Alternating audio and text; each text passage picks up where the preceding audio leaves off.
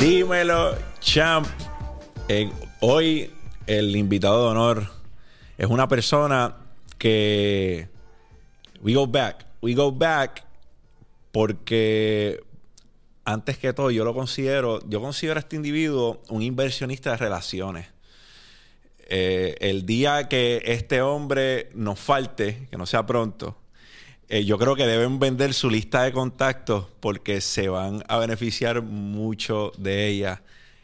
Audi, el gran Audi, Audicio, mi brother. Audi, wow. Yo la, yo, la primera conexión que nosotros hacemos, yo no sé si tú recuerdas, yo tenía el estudio de grabación Sí, fue todavía musical, fue musical. en Canoa. Nuestra, pri- nuestra primera conexión fue musical. Tú, yo siempre he pensado de ti que has sido un visionario desde el día uno. Y te voy a explicar por qué. Cuando por primera vez yo escucho a lo que tenía fusión, Ajá. yo digo, esto se escucha, esto se escucha diferente, pero diferente en buen sentido.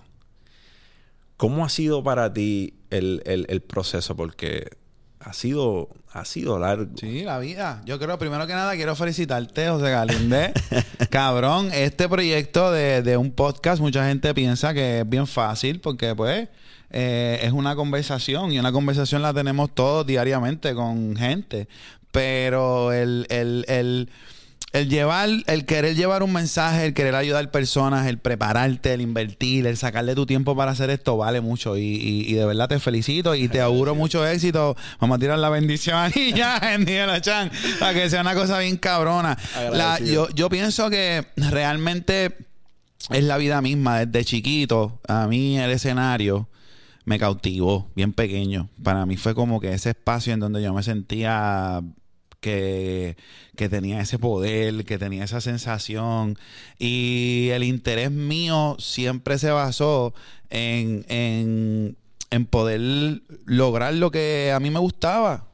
Entonces, yo creo que dentro de todo, pues tú sabes, es un poco de lucha porque tú querer hacer algo y que mucha gente a tu alrededor no, porque no te entiendan, pues yo creo que eso me llevó a, a- a saber que pues siempre hay que luchar por lo que uno quiere hacer, o lo que uno necesita, lo que uno entiende que se debe hacer, porque nunca me la daban desde el principio, nunca, nunca. Yo siempre sí fui subestimado, había que luchar por eso. So, yo creo que de acuerdo a esa mentalidad, todo en todo lo que me la vida me puso en el camino, pues yo lo cogía así, como que, ok, que darle. ¿Qué efecto tuvo eso en, en lo que estabas haciendo? Porque era una pro- tú saliste con una propuesta diferente, Sí, por así decirlo. eso yo vengo de la ropa, yo trabajo en la, en la tienda de ropa. Cuando Dani eh, empezamos a hacer ese proyecto, eran tres mentes envueltas creativamente y la de Dani tenía mucho que ver. Porque Dani era el, el, el, el productor musical. So, Dani, estamos hablando de Dani Fornari. Dani Fornari. Todo lo que sacaba Dani en ese momento musicalmente era algo especial. So, yo me enganchaba en esos ritmos y obviamente con él trabajábamos el escogido de cómo iba a sonar. Pero tenía que ver mucho ese Dani, Dani dentro de ese sonido de lo que éramos, tú sabes, experimental. Eh, yo, pues musicalmente hablando, siempre he sido bien open mind. Me gustaba mucho el reggaetón, el underground, pero siempre escuché Dr. Dre, siempre escuché Los Morenos. Mami era bien salsera, papi era bien salsero, so escuché a los salseros. Mi hermano era rockero, él me presentó a los rockeros. Y entendí que rápido entendí, tú hacer una pieza musical que afecte a la gente es difícil con cojones. Difícil con cojones. So, yo respeto todo tipo de músico, todo tipo de músico que haga música que, que, que afecte a la gente. Ya así sea el trío Vega Bajeño. ¿Entiendes lo que te quiero decir? Que está en el disco de Bat. Y esa canción de ellos afecta a la gente, cabrón. ¿Entiendes? Y para mí eso está, cabrón. No importa la música que tú hagas, porque si afecta a la gente, estás haciendo algo bien. Lo que tú estabas haciendo en el momento era afectado por eso, porque no te la dieran o realmente no te Yo importaba. tenía, a mí no me importa, no me- yo me llamo Audicio, Robles, yo me llamo Audicio. Es bien difícil que a mí algo me afecte después de eso. o sea, en la escuela a mí, o sea, eh, cabrón, me la, me la montaron a niveles que yo, de ahí yo creo que saqué mi personalidad, porque, ¿me entiendes? Santa Juanita Bayamón, La Candela, Si no iba a tener que pelear todos los días con alguien, ¿me entiendes? Sino que fui más, más el flow de que, mira, yo me salgo de mí mismo y en verdad está puñetero, me llama audicio, tengo que aceptarlo. Y entiende, eso me ayudó a fluir mejor. Yo pienso que por ahí, de acuerdo a eso, pues yo creo que, que el hecho de que yo tenía aplausos en algunos lugares, abucheos en otros. Yo podía meterme en un sitio y sentir que la gente no entendió lo que hicimos, pero podía ir a otro la misma noche de Guaynao a Ponce, por darte un ejemplo, en el mismo environment 100 por 35. Y entonces en Guaynao era, ¡Wow, qué cabrón! Y en Ponce era, ¡Mira, bate, charro! ¡Porquería! La misma noche. So, al principio fue bien confuso, te confieso, fue bien confuso para nosotros. Nos montábamos en la boba para atrás como que, cabrón, nosotros hicimos el trabajo bien o no hicimos el trabajo bien. ¿Qué pasó aquí? Esta gente no nos quieren, pero los de ahorita sí nos querían, cabrón, nos estamos entendiendo. Hasta que el mismo tiempo nos hizo entender que pues no tiene que ver con eso, es que en el momento estábamos haciendo algo tan diferente que el que no tiene la mente abierta de escuchar algo nuevo te va a rechazar de primera instancia porque no entiende. Cuando ve que todo el mundo te la está dando, él abre la puerta y te la da también. Ese es el seguidor. Entonces está la gente que es líder, que escucha esto y dice, déjame darle la oportunidad, a ver si me gusta o no. Porque tú no puedes regir tus gustos por lo que la gente se pone, por lo que la gente tiene o porque la gente escucha. Tienes que discernir por ti mismo, ¿me entiendes? Y yo creo que ahí eso fue lo que pasó. Había gente que no, cuando escuchaban lo que nosotros hacíamos, no lo entendía. Decía, ¿qué es eso de y pasa el moreno? ¿Qué es eso? What the fuck? ¿Dónde está el hasta abajo, mami? ¿Dónde está el ponme el culo aquí? ¿Dónde están esas, dónde está ese perreo normal hasta abajo, baby? Pues al ellos no tener eso no lo entendían. Yo pienso que luego con el tiempo vieron que hay posibilidades. Entendieron las posibilidades de tú crear música y que cada uno se escuche genuino. Para mí eso es muy importante a la hora de crear música o de crear lo que sea. Tú tienes que sentirte genuino. Y yo creo que nosotros fuimos algo que impactó el género por eso. Cuando salimos no había nadie como nosotros, no había nada sonando igual, no había nada así. Y esto fue lo que pasó con Bat. Cuando él salió, trajo esta imagen, traía estas otras cosas, este otro sonido que yo creo que es parte de, de, de lo que un artista debe hacer siempre Mientras tanto, eres un artista en desarrollo que sigues buscando tu propio sonido, a ver hasta dónde, pero cuando tú miras a los artistas grandes, no hay nadie que se parezca a ellos, ni ellos trataron de parecerse a alguien. No fue que tú escuchaste el yeah, yeah y tú hiciste yo, yo. Cuando tú hablas de Bad, yo encuentro que Bad y Residente tienen una similitud. Y es que ellos arrancaron con una propuesta un poco más popular hasta que engancharon el oído y cuando el oído de la gente enganchó, pues le dieron la propuesta real. Habiendo dicho eso, ¿en qué o en quién durante todo este proceso tú has encontrado inspiración? ¿Tú te sientes inspirado por algo, por artistas, por personas? ¿Tienes gente que te influye? Sí, totalmente. Este, el amor, el amor en general, el amor hacia la gente, el amor hacia el planeta, el amor hacia la vida misma, el amor hacia el aire, el amor hacia el mar.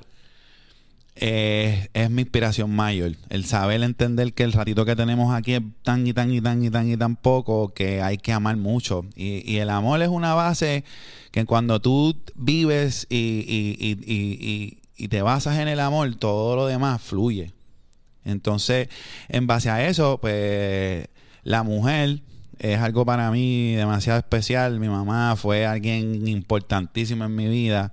Y todas las mujeres que han pasado por mi vida han sido mujeres especiales, todas. Y yo las amo a todas, ¿entiendes? Y siento que tienen una magia especial. Ellas dan vida. Ese sentimiento de tu poder dar vida, nosotros nunca lo vamos a entender como hombres. Y veo a la mujer como un, un, un, una inspiración en, en, todo, en general. Para tú escribir, cuando tú piensas en una mujer, piensas en belleza, piensas en olores, piensas en forma de ser, piensas en un montón de cosas. So, en la mujer yo siempre me inspiro mucho. Este, mi familia es algo que yo, es, es, mi, mi, mi, mi familia es motor, ¿me entiendes? Mi familia, mis hermanos, de ese corillo mío ellos saben, ellos saben que yo vivo y desvivo por ellos, ¿me entiendes? Esa es la razón, maybe, por la cual me levanto todos los días, que esa gente me vea y digan, ah, chaverado, tío viñeta. Y yo creo que en base a eso por ahí es que yo, yo más me inspiro. No es la primera vez que lo escucho. Juan me dijo una vez, cuando yo le pregunté, yo, mira, tú te inspiras, que yo creo que le dije, de, tus clientes favoritos son hombres, son mujeres o whatever. Y él me dijo, pues mira, es que hacer trabajo en una mujer, sea, la silueta de una mujer es diferente, todas esas cosas, pues resultaban, al menos en el momento cuando hablamos, resultaban en inspiración para él. Y te pregunto porque yo también tengo, yo, o sea, yo tengo personas que, que influyen, personas que inspiran la manera que yo actúo. Y para un artista es bien, pero bien, pero bien vital que eso sea de esa manera. Sí. Este, cuando, mira, hablemos, ¿qué hacías en el Capitolio? hoy, hoy fue un día histórico, fam. ¿Cuál es mi cámara? La Sony. Hoy es un día histórico, fam. Este, hoy vengo del Capitolio. Este, resulta que tenemos un podcast se llama Dame la Verde, un podcast donde tocamos un tema, está en el canal de Chente, ahí tocamos un tema, el tema del cannabis abiertamente. Eh, yo toqué esa puerta muchas veces, José. Toqué esa puerta muchas veces, inclusive a medios que para mí eran el foro, es uno de los foros que más la gente escucha, porque el propósito era que el mensaje llegara a más gente. Y increíblemente en el 2021 me topé con barrera. Y era el, por el tema, la temática del cannabis. Traté de, de, de como que utilizar la música como pie forzado del programa. Y entonces con la música hacía segmentos de cannabis, pero todo el mundo me pichó. Cuando voy a Jimbo, cuando voy a donde Chente, inclusive Chente mismo dudó. Chente mismo al principio me decía, pero tú crees. Y yo, bueno, dale hay un corillo, hay una subcultura de gente que consume cannabis de hace más de 50 años. Lo que pasa es que si queremos tapar la realidad, pues esa gente no existe, pero sí existe, cabrón, están ahí. Y gracias a Dios el, el podcast ha sido bien efectivo, tan efectivo que pues llegó a los oídos de un legislador. Este legislador, Héctor Ferrer Jr., este, by the way, un saludo a Héctor y, mis felicitaciones. Este, eh, nos escribimos por Instagram, yo lo, yo lo subo, le pregunto a la gente, gente que ustedes creen, fam, lo ponía, vamos al podcast, la gente reaccionó positivo, él me contesta, me escribe y lo llevamos al podcast, tuvimos la conversación eh, en el podcast sobre el proyecto que él quiere hacer y es un proyecto de despenalizar la marihuana, es un proyecto en donde lo que busca es que cualquier persona que tenga una cantidad personal de uso personal de cannabis en, en, su posesión no sea arrestada. Pienso que es un paso enorme, gigante, porque como dije allí en esa mesa de diálogo en el Capitolio, eh, ya era hora que Puerto Rico tocara este tema porque esto está pasando demasiado en otras partes del mundo y entonces el hecho de que esté pasando en otras partes del mundo y aquí en Puerto Rico todavía le estén dando como que layout, como que no, no quiero mirar para allá, no quiero hablar de eso, lo que hace es retrasar el sistema, lo que hace es retrasarnos como sociedad. Pues tú viajas, te encuentras en otros lugares con este producto que está accesible, que hace estas cosas positivas, que te trae estos, estas cosas. Cuando vienes entonces a tu, a tu, a tu, a tu casa, este producto no lo puedes consumir, este producto no lo puedes coger así, este producto no lo puedes hacer acá, inclusive hasta tú mismo te confundes. Yo creo que este proyecto de ley lo que está buscando es, junto con, tuvimos allí compartiendo con otros senadores, este, habían profesionales de la salud, habían profesionales de la seguridad, habían otros dueños de dispensarios, y todo el mundo básicamente llegó casi, casi todo el mundo, los doctores no estaban muy de acuerdo con que el cannabis sea despenalizado o llevado a un ente recreacional. Este, pero la mayoría sí, yo creo que ya la mayoría de la sociedad entiende que el cannabis ya está en un punto en donde debemos, debemos dejar que una persona adulta, consciente y tome la decisión de consumirlo o no. Ahora, esta persona tiene que saber qué está consumiendo, que para mí es ahí donde, donde recae todo. ¿Qué tú vas a consumir? ¿Cuánta dosificación vas a consumir? ¿Y por qué lo vas a consumir? Yo creo que ahí es donde está la conversación que hay que tener, no si se debe permitir o no se debe permitir o whatever. Porque ya sabemos lo que hace, ya está aprobado.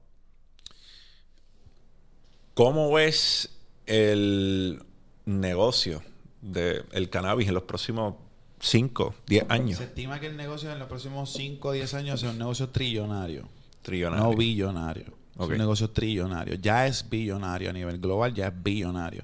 Estamos hablando de un producto que se expande a todo el globo terráqueo. Estamos hablando de un producto que no solamente se utiliza para consumir, es un producto que se utiliza también para crear eh, eh, textiles, este vamos a poner cemento, combustible, o sea, que es una planta que no solamente se utiliza para consumir y arrebatarse, que es lo que mucha gente piensa, es una planta que también se utiliza para poder hacerlo, crear cualquier tipo de plástico, puedes el hemp se utiliza para hacer este soga, medicina, históricamente se ha utilizado el hemp por, para muchas otras cosas, inclusive la constitución de los Estados Unidos está escrita en hemp también.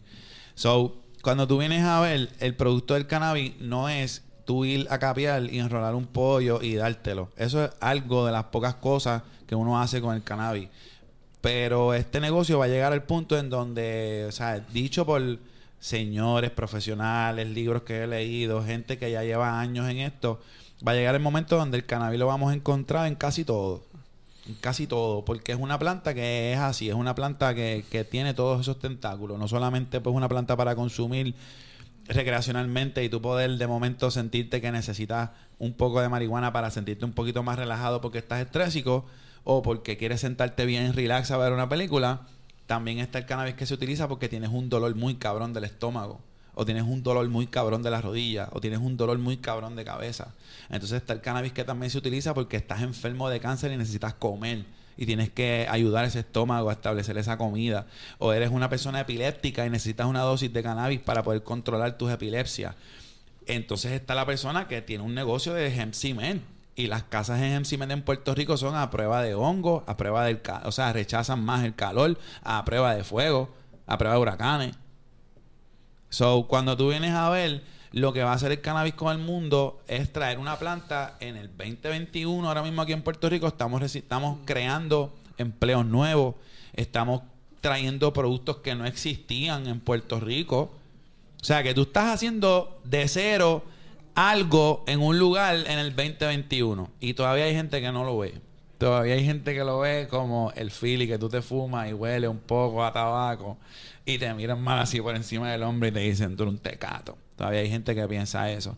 Y yo creo que ese es el gran error, el pensar que la marihuana es un gateway drug, todos estos cuestionamientos que nos hablaron desde hace muchos años atrás, en donde algunos fueron correctos, otros no, tú sabes, y normal. Es como la vuelta esta de que lo ilegal no necesariamente está bien, la esclavitud fue ilegal, fam.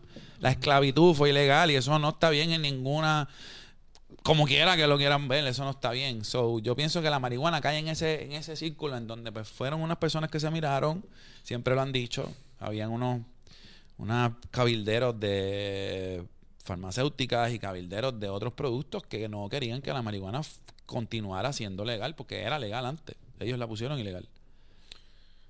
So, yo, además de, obviamente, saber que eres eh, un activista de, del cannabis por mucho tiempo. Eh, para mí, un visionario, antes que todo, y un joseador. Los otros días estaba aquí con Juan, con Juan Salgado. Salud, saluda Juan. Saludito, Juan. Te quiero. Y Juan dijo unas palabras bien, bien, bien importantes. Y era que él, sobre todas las cosas, te identificaba como una persona que había sido importante en su desarrollo, como una persona que lo sacó de su disciplina estrictamente y le enseñó que habían otras posibilidades en lo que él estaba haciendo.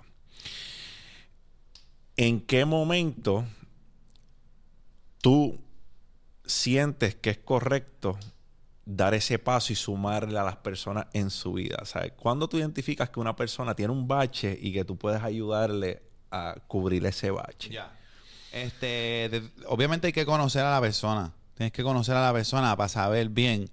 Este, cuando digo conocer a la persona hay que relacionarse. Hay que relacionarse y estar, verse todos los días.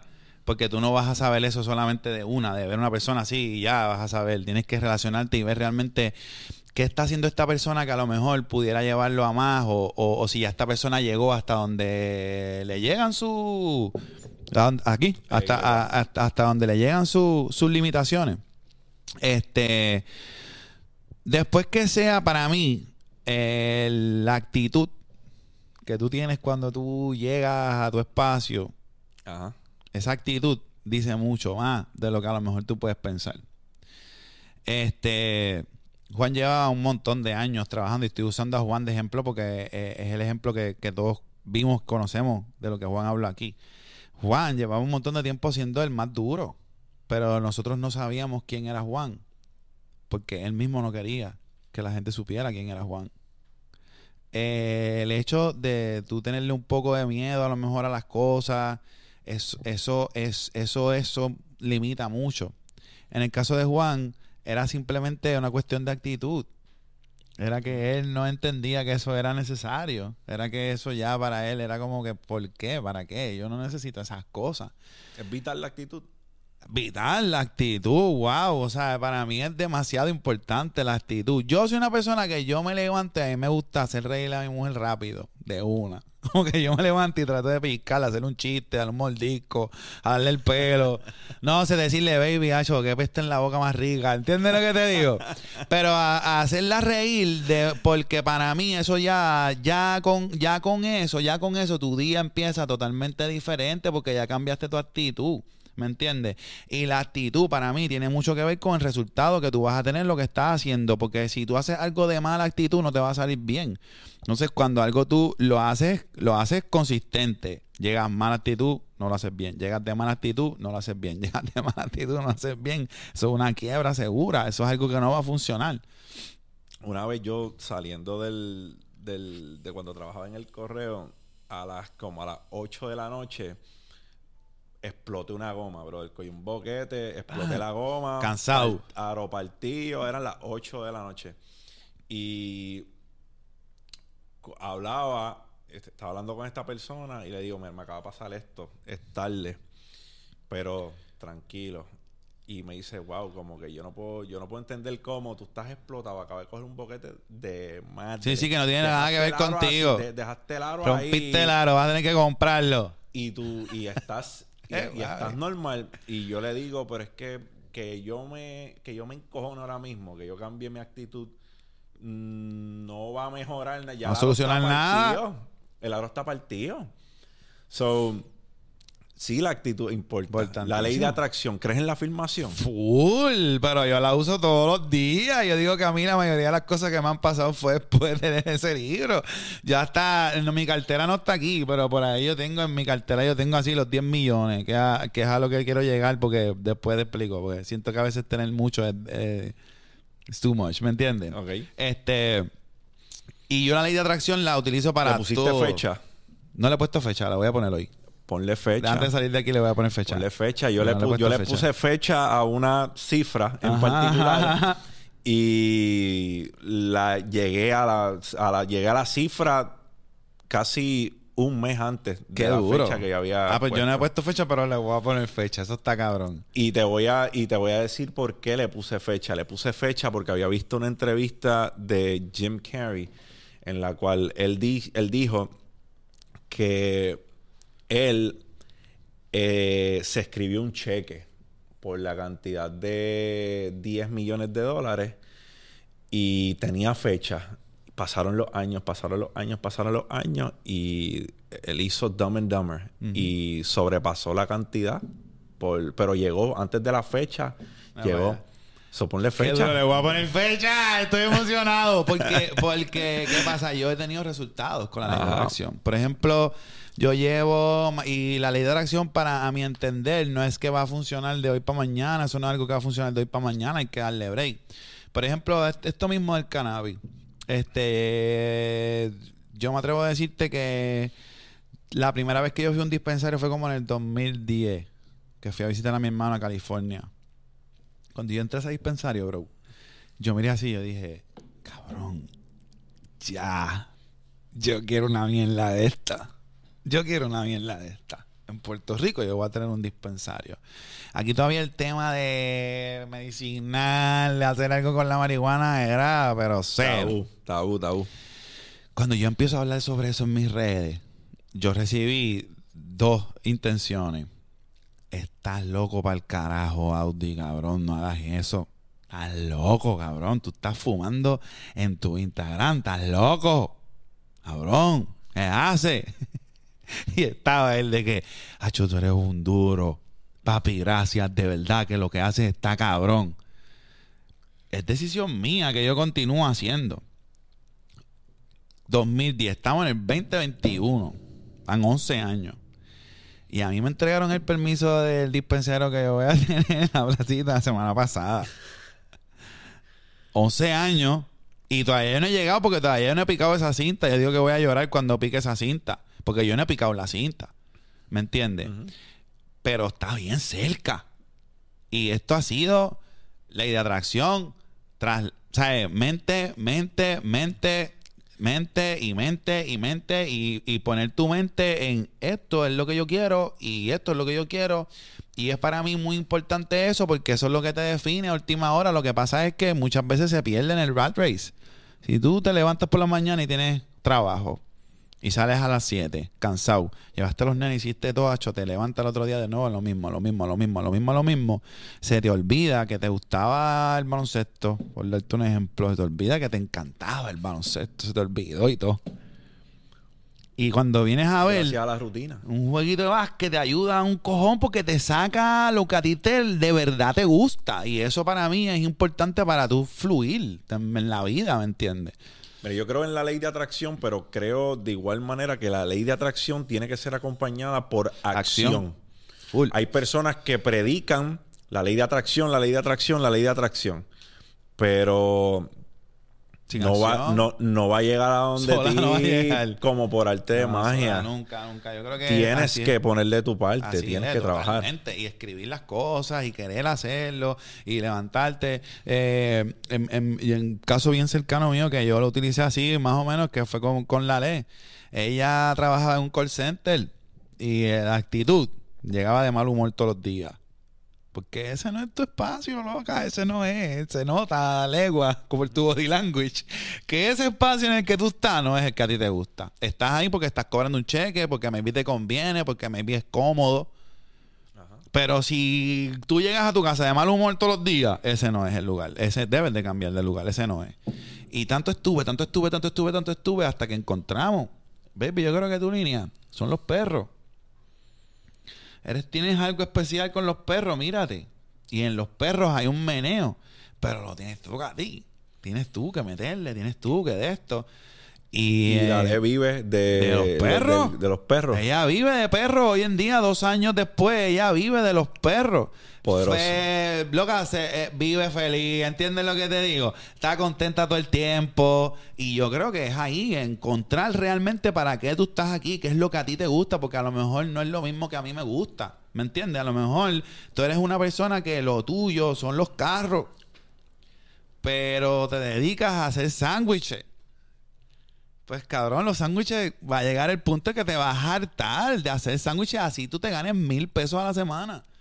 Debes de sacar un ratito y entonces empezar a, qué sé yo, construir un carro tuyo, coger un carro todo jodido y arreglarlo. ¿Me entiendes lo que te digo? Lo que yo digo es que uno siempre tiene que buscar la forma de complacerte a ti. De ver de que si la vida te está poniendo en una posición donde te obliga a trabajar para poder cumplir con tus responsabilidades, cool. Eso, la mayoría de nosotros hemos estado ahí. Pero saca tiempo para tú hacer lo que a ti de verdad te gusta, así sea de hobby, para que eso le añada a tu actitud y vas a ver cómo el cambio se va a ver. El cambio se ve inmediatamente. También estar consciente de en qué, porque hay personas que fallecen y no saben para qué eran buenos. Y eso es triste. Ahí, es triste. So, yo pienso que gran parte tiene que ver también con que podamos identificar como personas en qué somos buenos. Porque tú puedes hacer X cosas y cuando tú analizas la cantidad de personas que son exitosos haciendo lo que hacen, es porque son buenos.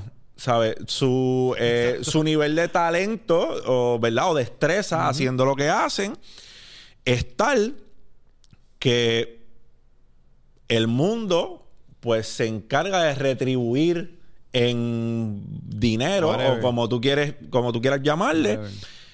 pues el beneficio de que tú seas bueno haciendo X o Y cosas. So, cuando las personas se quitan o cuando las personas dicen, coño, pues yo lo intenté, pero no me salió, realmente qué parte es de que no te salió y qué parte es de que no eras muy bueno o el desempeño, o sea, no, no, no tuviste compromiso para seguir haciéndolo hasta que fueras bueno. Claro. Porque eso tiene mucho que ver. Por ejemplo, a mí me encanta el deporte. Yo estudié deporte. Me encanta el baloncesto. Todo el mundo aquí sabe que soy fan de los vaqueros. Voy para la cancha casi todos los días. Conozco los jugadores. Me encanta.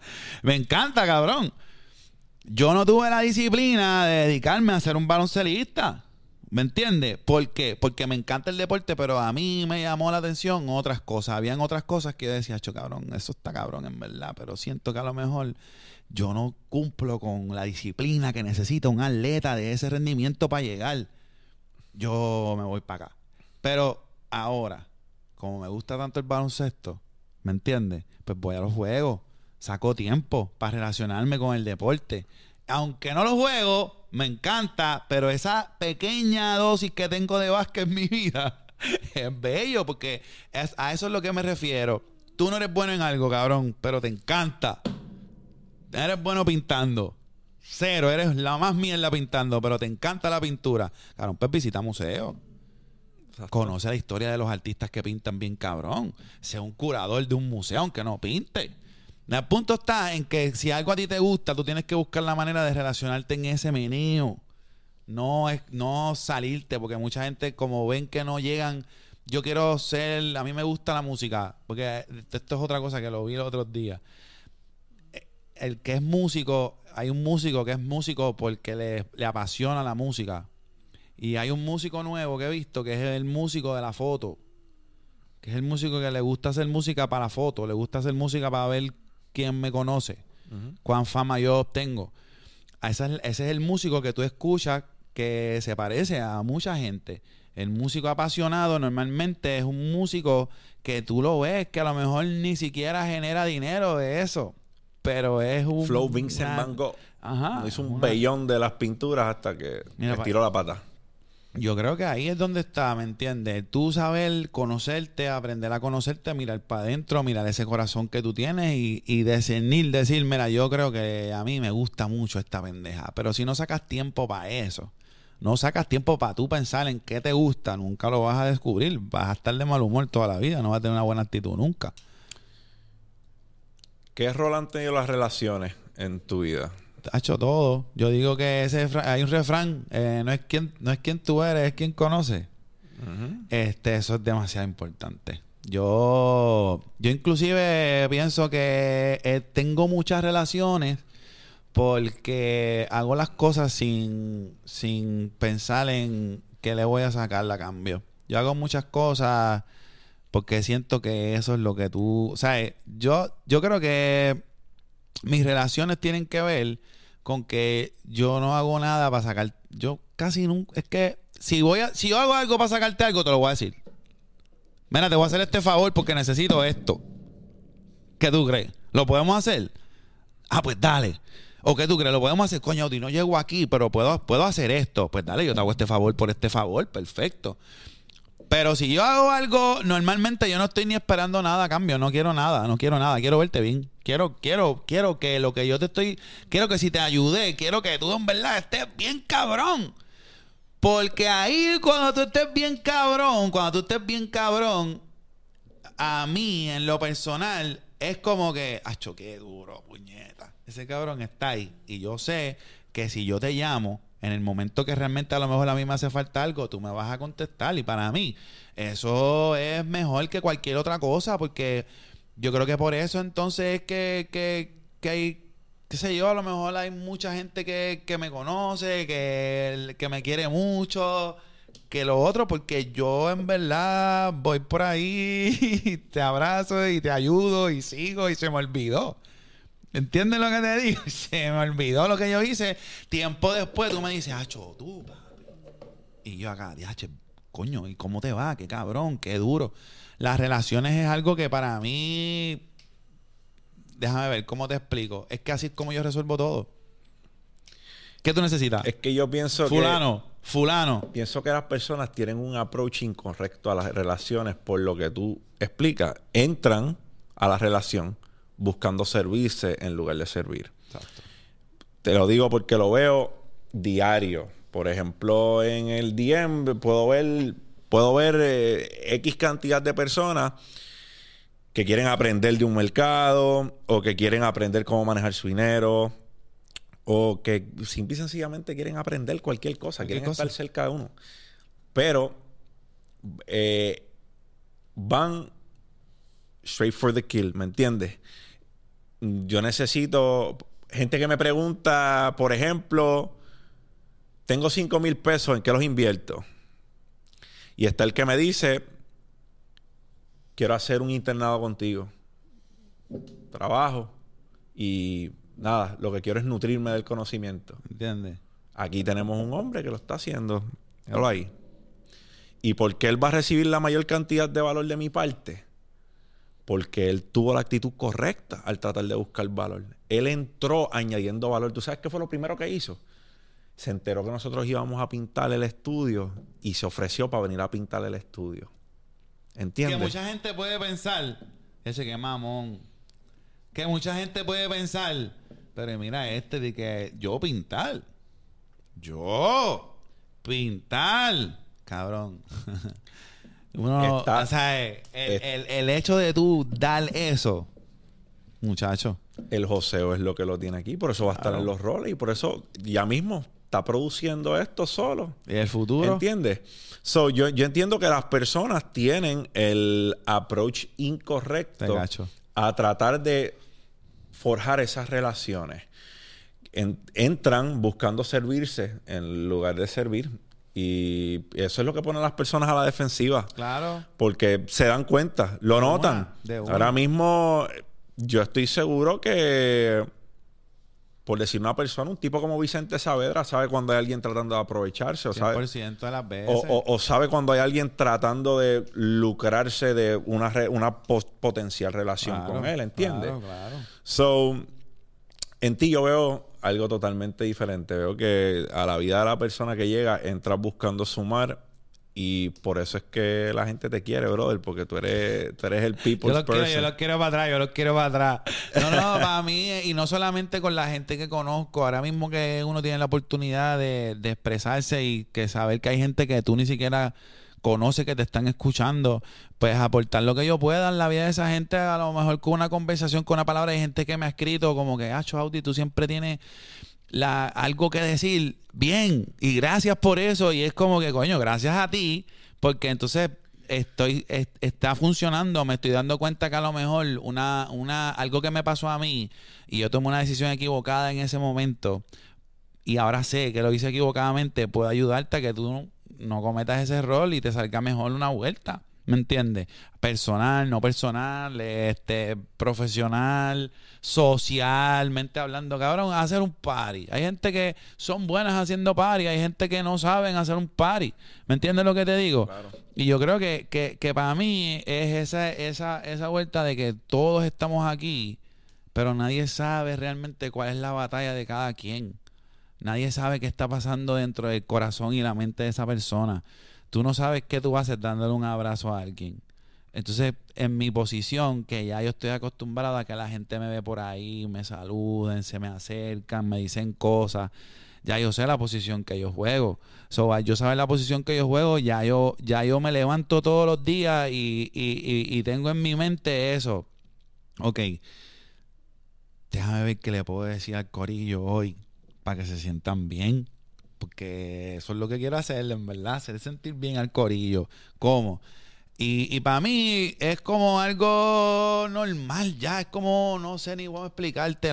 Yo, me ha preguntado, tú sabes que yo a veces hago por la mañana, me doy algo y me inspiro y doy unos mensajitos. Esos mensajitos, a gente me pregunta, ¿en qué tú te inspiras? ¿Cómo? Fumando, es el arrebato. Realmente es la conversación que tengo antes de salir de mi casa. Es la conversación que tengo con la ley, la conversación a lo mejor que tengo conmigo mismo después de ver las noticias o algo que vi en Instagram, me llamó la atención y yo mismo me hago las dudas de, ok, esta situación, ¿cómo, cómo, ¿cómo respondería el amor a esta situación? Ok, yo creo que en base al amor respondería así. Esto es lo que quiero decir hoy. Porque siento que hay mucha gente que a lo mejor a esta situación responderían de esta otra manera, que es como respondió fulano, fulano, fulano, fulano, fulano, y lo acabo de ver. Pues déjame dejarle a la gente saber a la gente que hay un B, hay una opción B, porque muchas veces ni siquiera pensamos en la opción B. ¿Me entiendes? La opción es la que hay, una nada más. No, siempre hay dos opciones, por más grave que sea la situación. Hay dos maneras de ver las cosas, incluyendo en la muerte, incluyendo en la muerte, que es lo más grave que puede haber. Se te murió tu mai. Hay dos maneras de ver eso. Hay dos maneras de verlo, hay dos maneras de, de sufrirlo, hay dos maneras de. Hay dos. Nunca, nunca hay una nada más. ¿Qué le dice Audi a el chamaquito que está joseando? ¿Está tratando de, de que lo filmen? ¿O está tratando de hacer música independiente? ¿Qué, qué mensaje le envía Audi a esa gente, a esos es- chamaquitos que están empezando ahora? Esto, esto es una carrera y es una carrera prolongada de toda la vida. El artista que empieza siendo artista termina siendo artista. Este, el artista que no es artista, pues a mitad de camino se convierte en albañil, se convierte en otra cosa.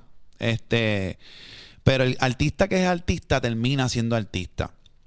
Eh, si tú vas a entrar a la industria de la música, procura entrar a la industria de la música porque realmente es lo que quieres hacer por el resto de tu vida. Porque la industria de la música es gigante. Están los artistas, los productores, los directores de video, los manejadores, los dueños de disquera, los A&R. Eso es una industria gigante que abarca un montón de personas. El éxito de un artista viene de un equipo de trabajo de, un montón de gente de años que se está trabajando. So, entender todo esto viene desde el punto de que si tú estás joseando para ser artista, entiende que esto va a ser algo para toda la vida. Esto no es meter un tema por meter un tema en iTunes, dárselo a Mikey a Trap House y sentarte en tu casa a pretender que ahora eres artista porque saliste en Trap House. Esto tienes que trabajarlo, lucharlo, querer hacerlo de verdad todos los días que, que, y, y crear, crear algo, crear algo totalmente genuino. Yo si hay un artista y le quiero dar una recomendación es que cuando yo te escuche, lo mejor que puede pasar es que nunca haya escuchado a nadie como tú. Si yo nunca he escuchado a nadie como tú, confía que vas a llamar mi atención, vas a decir, wow, cosa cabrona. Pero si lo que yo estoy escuchando ya es dentro de un género que se estableció y tienes una ya guía por la misma gente que nosotros escuchamos todos los días, pues siento que te metes en ese gran círculo de artistas que están ahí, ¿me entiendes? Que hacen su show y tienen su vuelta y la cosa, pero todos son iguales. Nadie resalta de ahí, ¿me entiendes? Para mí el artista es el que trae algo nuevo a la mesa, así tú seas pintor, lo que sea, pero tienes que traer algo nuevo a la mesa, algo que no haya pasado. O sea, eh, no podemos seguir teniendo otro Bad Bunny, otro Ozuna, otro Randy, no podemos seguir teniendo artistas que se parezcan a los que ya tuvimos. Que fue lo que pasó en el, en el Coca-Cola cuando fui a ver a Alberto con, con, con Nelson los 25 años, que fue todo el corillo de los viejos. Chesina, Say, no se parece a Rankington. Rankington no se parece a Alberto, Alberto no se parece al otro, el otro no se parece a Polaco, Polaco no se parece a Ceja, Ceja no se parece a Ibirrata. Eso era, ¿entiendes? Yo creo que esa magia, tú sabes, ahora pues es un poco, poco menos. Ahora tú escuchas algo y pues se parece a lo que escuchaste justo en el post anterior. Aparece un inversionista, yo conociendo el de la música, pero no conociendo el del cannabis como, como tú lo conoces. Aparece un inversionista que tiene X cantidad de dinero y te dice, Audi, ¿lo invierte en la música o lo invierte en el cannabis? ¿En qué lo invierte? El cannabis ahora mismo. ¿Por qué? Es ahora mismo más seguro que la música. Yo lo invertiría en el cannabis. Y Sacarías un pet y después lo invertirías lo en la música. invertiría en la música que hay más riesgo. Exacto. Es, un es algo más riesgoso. Yo quisiera asegurar la inversión de esa persona primero y estoy seguro que con productos como el cannabis, ahora mismo hacia donde va la industria del cannabis, está más seguro ese dinero, es más palpable. Luego de tu cuadrar esa vuelta que te prestaron, si tú puedes sacar un presupuesto de ahí mismo y hacer las dos, sacas tu música. Porque sacar la música ahora mismo también depende. Tú me estás diciendo cannabis o música. Cannabis. Si tú, música, tenemos un artista ahí que tú escuchas y tiene una vuelta, pues ahí entra una duda y tú dices, coño, a lo mejor aquí puede salir. Pero igual. tenemos un producto tangible que ya sabemos que tiene demanda y en la otra tenemos un producto tangible también, pero, que no sabemos si la demanda sabemos está. si la demanda está. No es lo mismo cogerle un artista que ya está corriendo y ya. Igual, ¿sabes? Eso también va a depender de la de las circunstancias. En estos momentos que estamos ahora, a lo mejor si tú me dices eso eh, hace 20 años atrás, yo te digo, mira, no papi, vamos para el artista porque la cannabis yo no sé qué va a pasar con eso. Pero en el punto es que estamos ahora mismo, yo, yo diría que el cannabis está más seguro que la música. La música está bastante, ¿sabes? Pienso que está bastante saturada. Ahí, o sea, tenemos discos saliendo todas las semanas. Hay música, pero música... Pa' tirar pero- pa' arriba. Pero para tirar para arriba, que yo creo que eso tiene que ver mucho con, con mi decisión. Bueno, yo creo que con esto we wrap it up. Conversación sumamente gratificante con este caballero. No, gracias. Papá, eh, estoy agradecido de que estés aquí conmigo. Además está decir que te respeto, que tu impacto en mi vida, aunque nunca te lo he dicho, hoy te lo digo, ha estado ahí porque desde el día uno, por más descabelladas que fueran mis ideas, eh, siempre, siempre ha habido palabras de, de aliento de tu parte. Sabes que perdí mucho dinero en la música. Sabes desde qué, desde wow, desde qué tiempo. si lo hubiese invertido en cannabis lo tuviera. sabes, sabes, eh, ¿verdad? En el momento que yo también empecé a invertir Ajá. en cripto también, Ajá. sabes de, sabes desde, no, desde y ese que, y punto. que eso del cripto, eso es un mundo, por ejemplo, eso es un mundo que yo desconozco. Totalmente estoy ajeno. Y, y, eh, no sé si no sé si ya existe el, el crypto weed money, eh, no sé. I'm not sure. Este- este- este- estoy seguro que deben haber proyectos que utilizan el cannabis como su, como su, ¿verdad? Como su cara o como su Ajá, branding. decir, mira, pues ahora vamos a comprar marihuana con cripto. Pues Este, no, no, no creo que sea algo muy lejos de la No realidad. creo, yo tampoco. Tiene que ya, de alguna manera, yo no sé si ya existe, pero pues, si no, nos lo inventamos nosotros. Mi gente, cripto no es el futuro, cripto es el presente, entiéndanlo y no quedarse.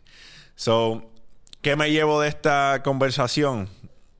Mi gente, social es importante y aprendan de Audi, sean inversionistas de relaciones.